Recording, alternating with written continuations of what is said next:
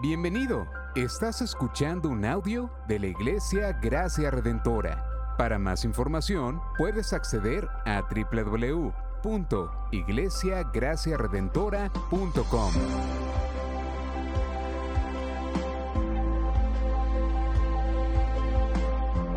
En la exposición de la palabra, el pastor Xavier Torrado.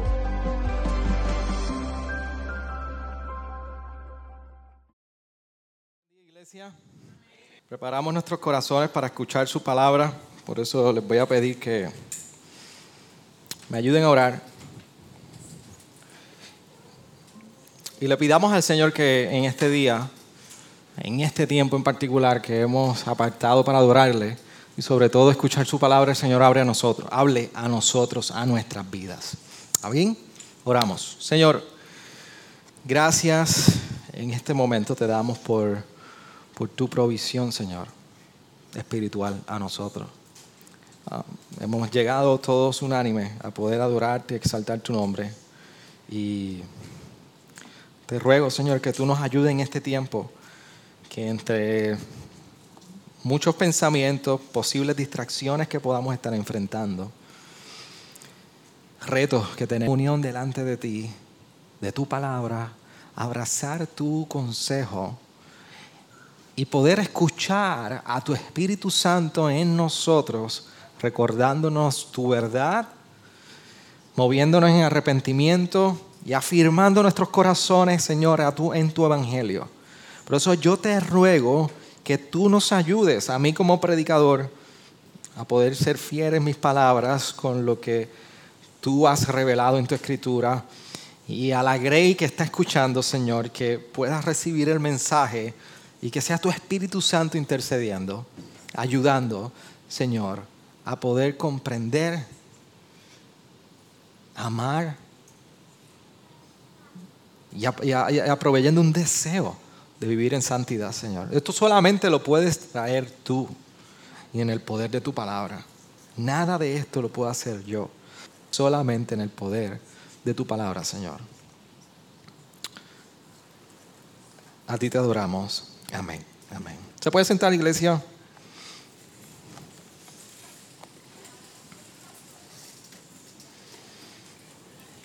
Cuando usted escucha la palabra ira, ¿qué es lo primero que puede llegar a su mente? Yo, quiero que usted pueda realizar ese ejercicio. Ira. ¿Qué es lo primero que llega a su mente? Posiblemente le puede llegar el, rostro inmediatamente de una persona. Posiblemente le puede llegar la imagen de, de un evento. O posiblemente le puede llegar la imagen de una situación en particular. Pues yo, yo quiero que usted dijera eso, ira. Nuestros días van muy rápido y a veces se nos hace difícil nosotros poder procesar información. Yo no sé si usted se ha encontrado que después que pasa un tiempo y usted ha recibido una información o una noticia, usted dice, espérate, espérate, espérate, espérate, espérate esto fue lo que me dijeron. Eso fue lo que significó. Y posiblemente usted un domingo en la tarde se está bañando y dice, ahora es que yo estoy entendiendo que el pastor no me dio una palabra de aliento, fue una palabra de confrontación. Pero por eso es importante que nosotros reflexionemos y procesemos información. Es el nombre de lo que usted está experimentando internamente. Pero cómo usted procesa y entiende lo que es la ira. En el 1998, una película de nombre Armagedón fue muy, muy conocida en ese entonces. Del grande, yo creo que era de Estados Unidos, una cosa así era, no me recuerdo ahora. Venía en dirección al planeta Tierra. Y la NASA decide que tienen que explotar este asteroide o bloquear este asteroide con una explosión nuclear o una bomba nuclear. Así que Armagedón por muchos años fue parte de nuestra idiosincrasia cristiana incluso, porque hace referencia a esa última batalla final donde Armagedón es el lugar, el epicentro, es el, el plot, en inglés se dice, el lugar donde se va a desarrollar esa escena de esa batalla cósmica. Y sobre todo se asocia a Dios con el despliegue de su ira en esa batalla de Armagedón. A tal punto que a veces utilizamos Armagedón para referencias de conflictos o de posibles conflictos que se van a formar. Y usted, si no ha escuchado a nadie eh, que diga, bueno, se va a formar la, de, la batalla de Armagedón aquí. Así que los que crecieron en el año 90 y 2000, principios del 2000, Left Behind, esa serie basada en Apocalipsis y en el rapto, reinó por no solamente las pantallas cinematográficas, sino también en los estudios bíblicos. La gente adoptó la serie de Left Behind como si fuera un estudio bíblico. 30, 40 décadas sobre el rapto, eso es lo que nosotros podemos recibir o escuchar de la mayoría de los evangélicos en Puerto Rico. Estoy, estoy convencido. Porque Apocalipsis no se predica. Pero aquí estamos en un pasaje que se habla de Armagedón y en un pasaje que se habla de la ira de Dios. ¿Y por qué yo les estoy haciendo la pregunta de qué es lo que viene a tu mente cuando hablamos de ira? Porque la idea de la ira de Dios no es la idea ni es el atributo ni la característica, y yo le llamo atributo o incluso esta propiedad, de Dios mismo más popular. Porque en la manera que tú y yo vemos la ira de Dios es una ira como tú y yo la manifestamos. Tú no puedes decir que tú has ejercido una ira justa. Nosotros se nos desata esa emoción de la ira en momentos donde se nos descontrolan las emociones, se llenó la copa de verdad hasta el tope y estallamos a que si siempre asociamos la ira con un momento de ausencia de paciencia y de estallido porque ya se acabó, no hay más espera. Pero la ira de Dios no es como la nuestra. Esa no es la ira de Dios. Por eso nos encontramos en uno de los pasajes donde se describe la ira de Dios, pero principalmente no es la imagen más popular de Dios. Entonces, ¿cuál es la imagen de la ira de Dios que viene a tu mente. Cuando nosotros hablamos de la ira de Dios, no solamente del concepto de la ira, sino de la ira de Dios, ahora la pregunta subsiguiente es, ¿qué viene a tu mente acerca de la ira de Dios? Y por, posiblemente te puedes identificar y decir, y ahí es que tú asocias la ira de Dios. Pero en este capítulo parte del 15 y el 16 que nos encontramos, la ira de Dios no es simplemente eso. Por eso voy a leer del verso 5 en adelante del capítulo 15, donde nos quedamos la semana pasada. En esa otra señal, saben que la primera gran señal después de esa séptima trompeta fue el dragón, la mujer con el hijo, y ahora tenemos esa otra señal grande y maravillosa de siete ángeles con siete plagas y aquí es donde estamos en el verso 5. Después de estas cosas miré y se abrió el templo del tabernáculo del testimonio en el cielo.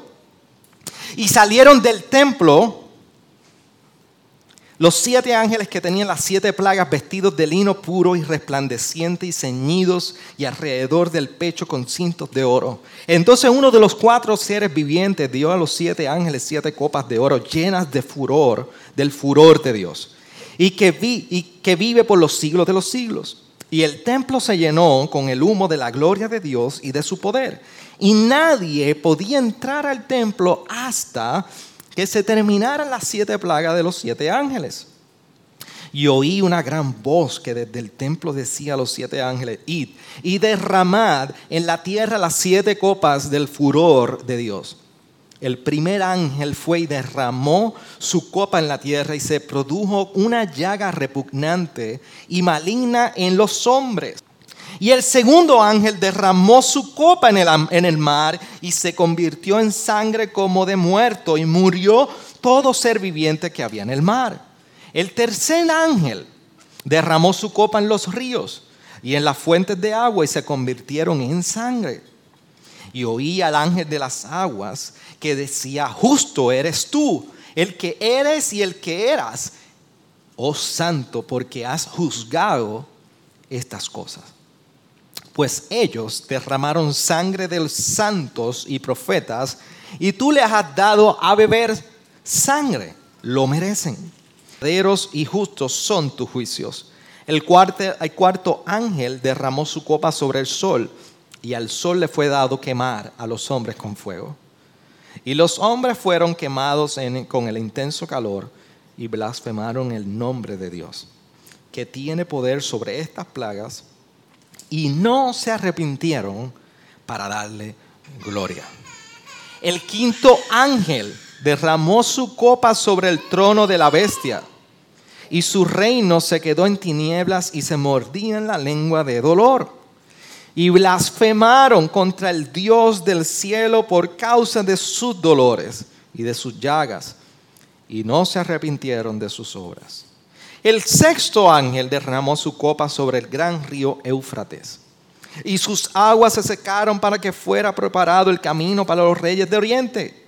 Y vi salir de la boca del dragón y de la boca de la bestia y de la boca del falso profeta a tres espíritus inmundos semejantes a ranas, pues son espíritus de demonios que hacen señales, los cuales van a los reyes de todo el mundo a reunirlos para la batalla del gran día del Dios Todopoderoso.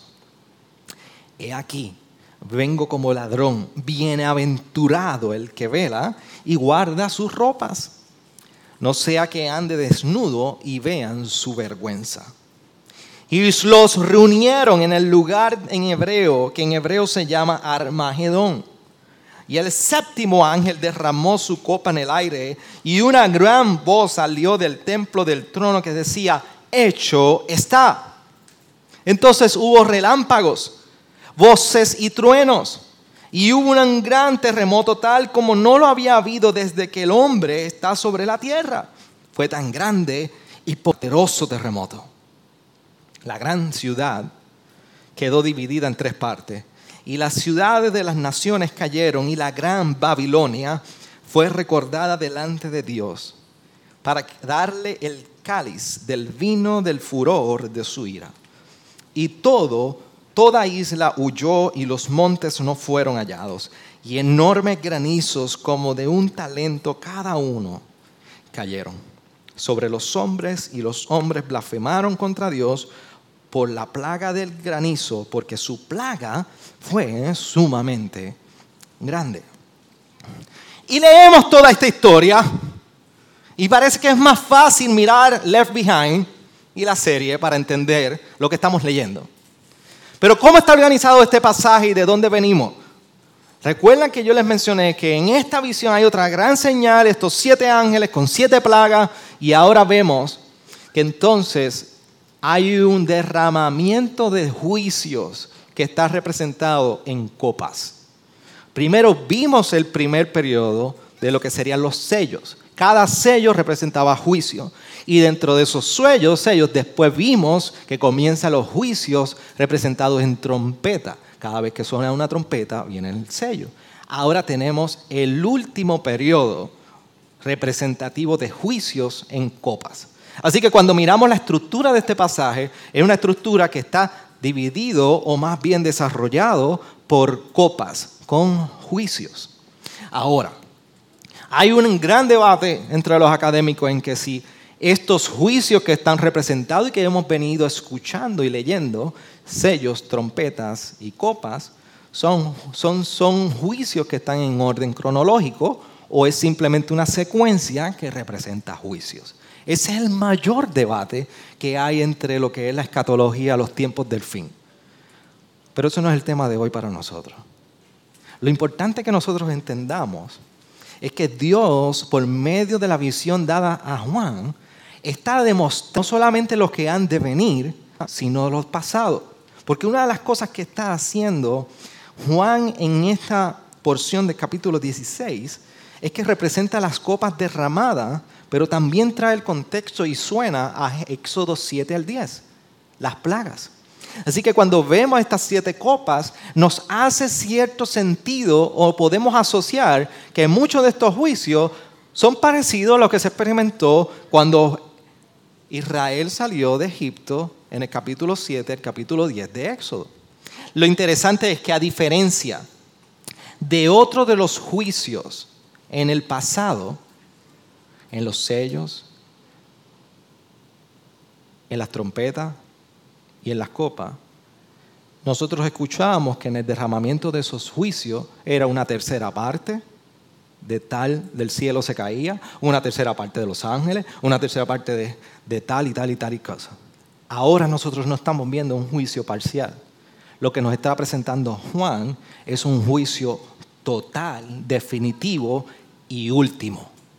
Así que este es el último periodo de los juicios que se está representando en Apocalipsis, que más adelante va atado con la caída de la Gran Babilonia. Y esa es la gran pregunta que también existe en esto. Pero recuerde algo, vamos a Apocalipsis capítulo 1, para no olvidar el marco de referencia del cual nosotros estamos estableciendo o estamos partiendo. Versículo 19 dice, escribe pues las cosas que has visto y las que son y las que han de suceder después de esta. Recordemos que Juan está escribiendo en cosas que han de suceder inmediatamente o en ese periodo de tiempo o también en el futuro. Así que mucho de esto que nosotros estamos viendo en los juicios ciertamente está representado en ese juicio consumado. Ahora, aquí estamos, que en este juicio ahora se asocia con copa y derramamiento de copa. Dos cosas importantes que debemos tener.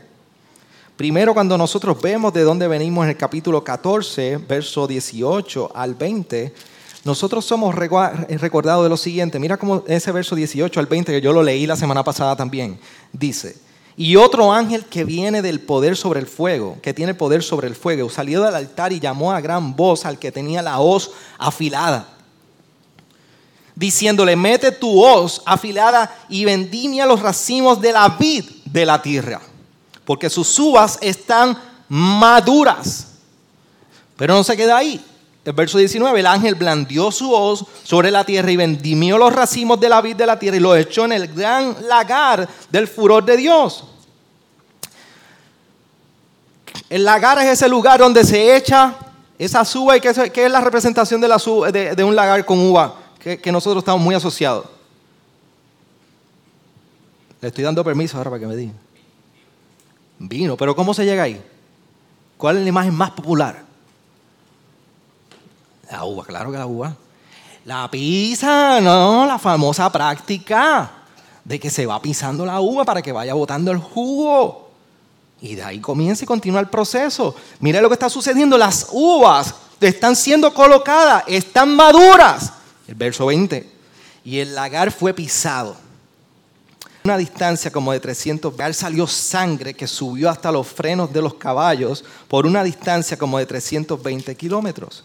Así que está destilando ese fruto que fue recogido del, juicio que viene, estaba listo y maduro y ahora se está pisando. Se está, se está ¿qué? Produciendo el vino del juicio. Por eso se le llama sangre. Y por eso en el versículo 19 del capítulo 16 hace sentido que diga, la gran ciudad quedó dividida en tres partes y las ciudades de las naciones cayeron y la gran Babilonia fue recordada delante de Dios para darle el cáliz del vino del furor de su juicio. Y cada uno de estos siete juicios representa al éxodo, o más bien se apropia de la simbología del éxodo, para demostrar cómo Dios venció a los enemigos de su pueblo. Pero tantas cosas que podemos decir teológicamente de los siete juicios y las siete copas, pero yo quiero que nosotros recordemos dos cosas hoy importantes de lo que estamos leyendo en este capítulo 15.5 al 16.21 de la ira de Dios. Una que nos representa aquí es que la ira de Dios es personal. Dios está derramando su ira y su ira es personal. Nosotros hemos escuchado una y otra vez el famoso refrán que dice que Dios odia el pecado, pero ama al pecador. Eso es inconsistente. Dios tiene problema con el pecado y con el pecador. Por eso en Romanos 5 se nos recuerda que la ira de Dios está sobre nosotros. ¿Cómo nosotros podemos entender esto? Bueno, lo más común en los que están casados, las diferencias matrimoniales. Usted cuando tiene una contienda en el día o tiene un conflicto durante el día, en la noche usted, ¿cómo usted está? Qué bueno, sí, lo más bien. ¿Ah? Yo, yo, tengo que hacer referencia porque me dio tanta risa, pero Jim puso un reel ayer de cómo son sus conversaciones cuando está conflictivo con Itamar. ¿Ustedes no lo han visto? Si está ahí, por favor, busquen. No ahora, luego. Pero es este marido que está fregando y su esposa está en el celular en funcha porque tiene un problema. Y ¿verdad? Yo sabía que te gustaba el ketchup más. Y esa conversación no, así porque, porque hay tensión. Cuando tú y yo en el matrimonio, tú y yo no, ella y yo, no me interesa que ninguno esté en casa en esos momentos. Usted tiene una tensión. Y usted nota que ese, usted puede cortar el aire con la respiración. Y los celulares parece que son anclas de barco, porque ahí estamos, no miramos para el lado, y es nuestro distractor, o nuestra distracción principalmente, cuando hay conflicto. Entonces usted me dice a mí que Dios tiene problemas con el pecado, pero no con nosotros. No, no, la palabra nos recuerda que el problema es con el pecador. Tú y yo estamos alejados de Dios. Dios no divorcia al pecador del pecado. Por eso es que vemos que la manifestación de estos juicios son personales. Y sabemos que son personales porque hay una reacción de la humanidad hacia cada uno de estos juicios en el verso 9 nos dice, y no se arrepintieron para darle gloria a Dios. En el verso 11 nos dice, y no se arrepintieron de sus obras. Y en el verso 21 nos dice que también blasfemaron contra Dios. Los juicios son personales. Pero no solamente nos revela que la ira de Dios es personal, también nos revela que la ira de Dios es justa. Cada uno de estos juicios nos, revela precisamente eso. Ahora son juicios completos, por eso el número 7. Y el número 7, dentro de todos los significados que usted le puede dar por ahí, pero en Apocalipsis es representativo de perfección. Hay siete cuernos, siete copas, siete trompetas, siete sellos. Es perfección. Ahora no es una tercera parte la que sufriría las consecuencias, ahora hay una perfección en su juicio manifestado. Por eso la ira de Dios no es basada en una rabieta de Dios. La ira de Dios es basada en su justicia sobre nosotros. Eso es el carácter de la ira de Dios.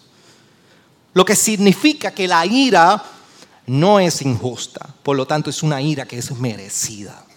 Por eso en la alabanza de estos ángeles se nos dice en el verso 7, Sí, oh Señor, Dios Todopoderoso, verdaderos y justos son tus juicios.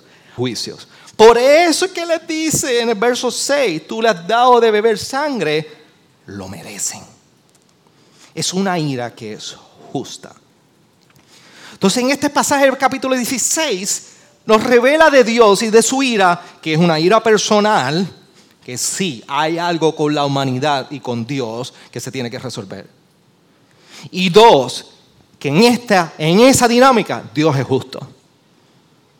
¿Cómo está procediendo con su ira? ¿Qué revela entonces o cómo debemos entender de los justos juicios de Dios lo que está sucediendo? ¿Qué nos da a entender a nosotros los justos juicios de Dios? Una, que los juicios de Apocalipsis ocurren en la misericordia, en el contexto de misericordia y amor de Dios.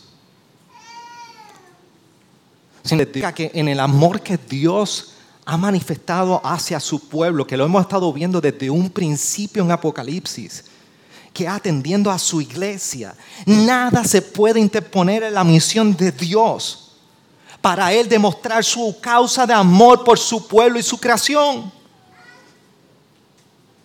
Dos, el juicio de Dios que hemos visto que está fluyendo una y otra vez, fluye precisamente de la victoria del Cordero inmolado que venimos nosotros teniendo en contexto desde Apocalipsis 5, versículo 12. El Cordero que fue inmolado, digno es de recibir el poder, la riqueza, la sabiduría, tercera gloria y la alabanza.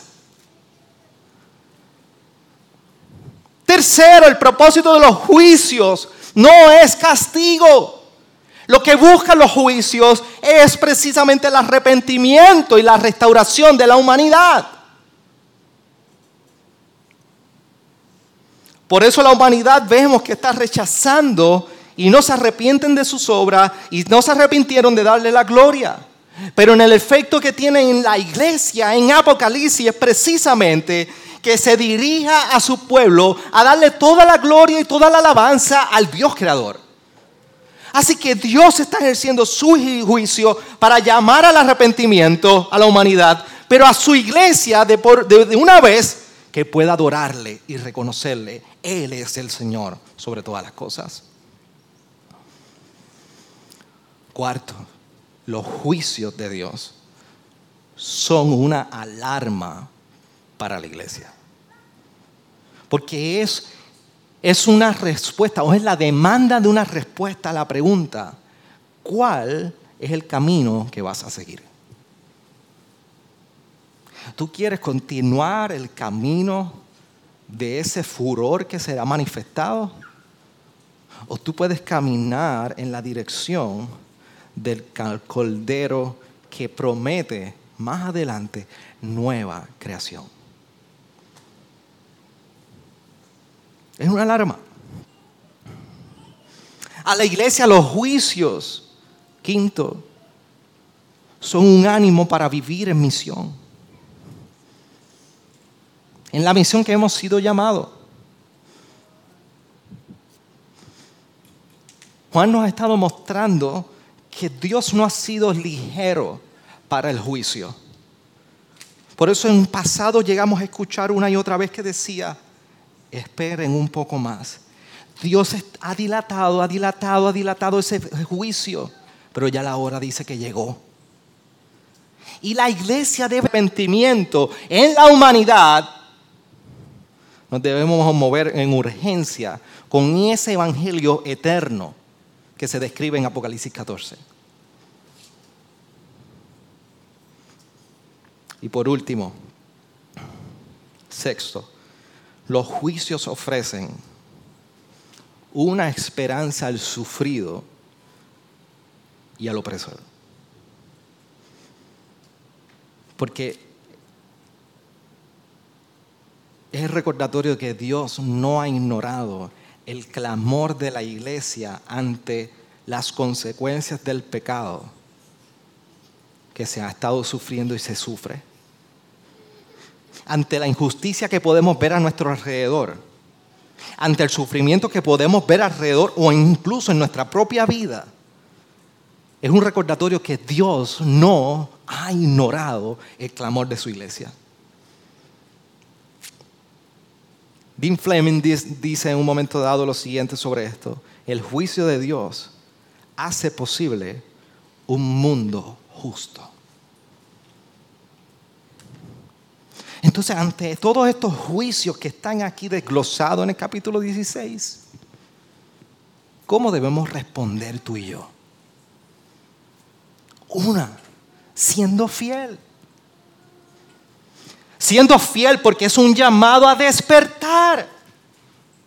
Mira cómo dice en el verso 15, he aquí ande como ladrón bienaventurado el que vela y guarda sus ropas, no sea que ande desnudo y vean su vergüenza. Es la apropiación de las mismas palabras de Jesús, que cuando está hablando en Mateo 24, en el versículo 43 se nos dice, pero comprended esto si el dueño de la casa hubiera sabido a qué hora de la noche iba a venir el ladrón, hubiera estado alerta y no hubiera permitido que entrara en su casa. Es el recordatorio nuevamente donde previamente Juan había dicho en Apocalipsis 3, versículo 3, acuérdate pues de lo que has recibido y oído.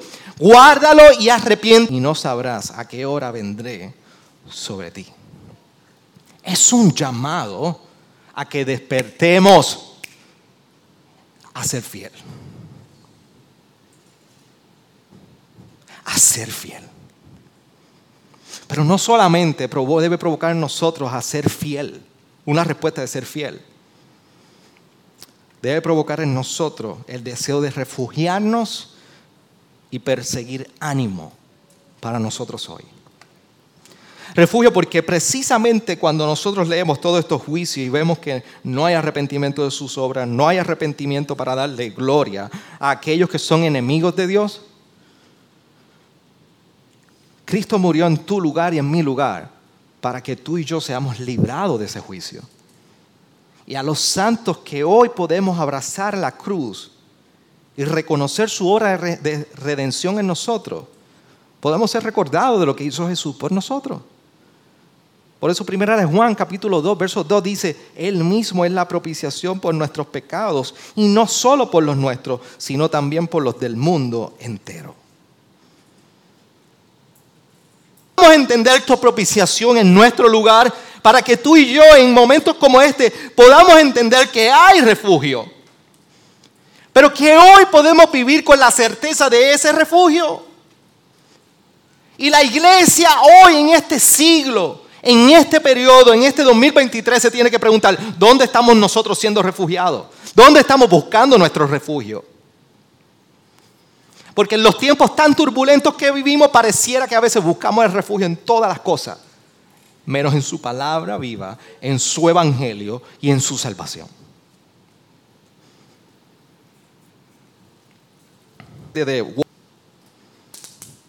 Si alguna vez usted ha tenido la experiencia, la oportunidad de ver la serie de Walking Dead, es una serie eterna el mundo hay una enfermedad, todo el mundo se vuelve zombie, se muerden, te tocan, te raspan, te contagia, te vuelves un zombie ambulante. ¿Sabe lo interesante de todos los que no están contagiados con ese virus? Que están juntos. Van, se encuentran, se conocen, se refugian, se ayudan y se proveen el refugio. Y tú los ves con su suspicacia de que no se contamine la comunidad de ese pequeño grupo que está todavía no está siendo infectado. ¿Por qué la iglesia no puede vivir así en tiempos como este?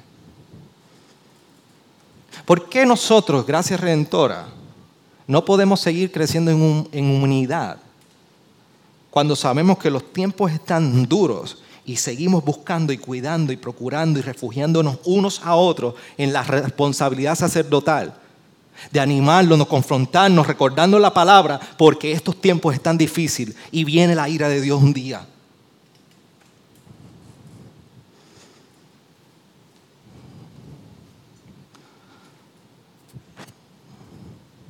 ¿Por qué?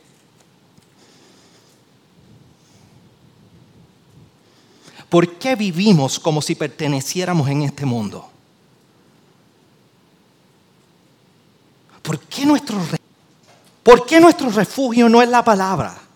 ¿Por qué nuestro refugio no son tiempos de eternidad como los que vivimos hoy en este periodo de tiempo?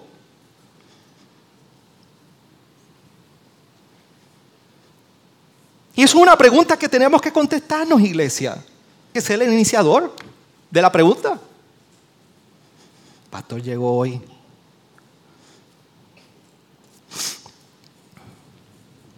Pero dígame si no es verdad. Si no se les pregunta aquí y no es la palabra la que nos provoca pensar de esta manera, ¿quién lo va a hacer por usted? ¿Dónde tú te estás refugiando? El conocer que esta ira será derramada debe provocar en nosotros el deseo, no solamente el despertar, el preguntarnos, ¿dónde yo me estoy refugiando? Si Dios ha provisto para mí, ¿por qué vivo en temor? Al contrario, me refugio en Él. Y por último, provee ánimo.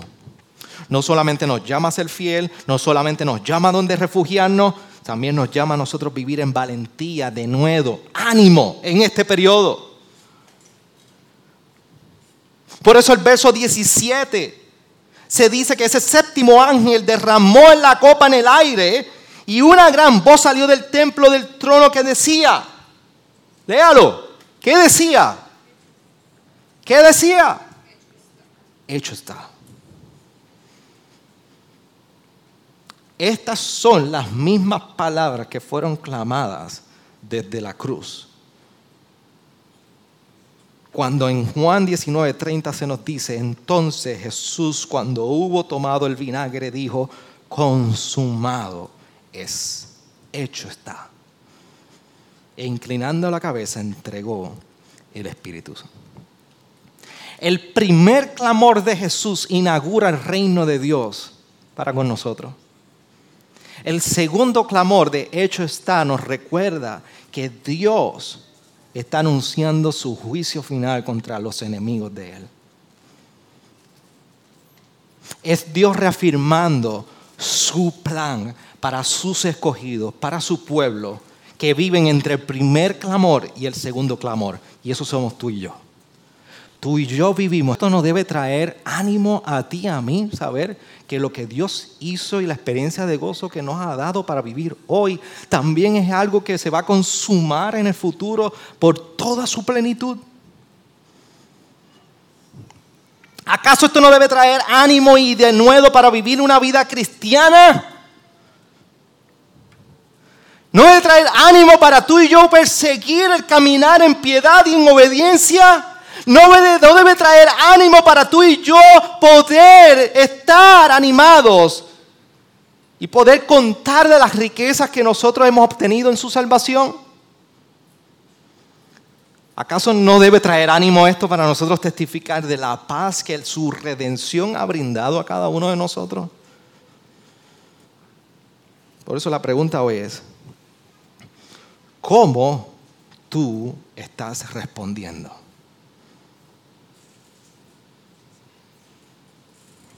Saber y conocer los justos juicios de Dios. La pregunta es cómo tú estás respondiendo. Inclina tu rostro ahí donde estás.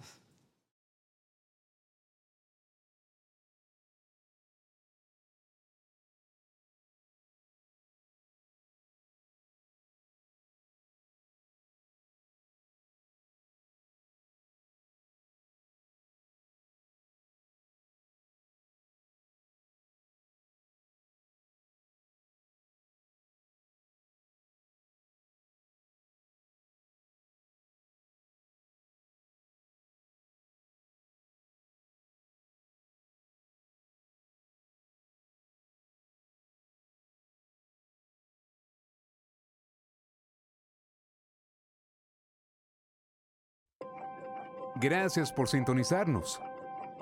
Puedes encontrarnos en las diferentes plataformas de redes sociales, como también visitarnos a www.iglesiagraciaredentora.com.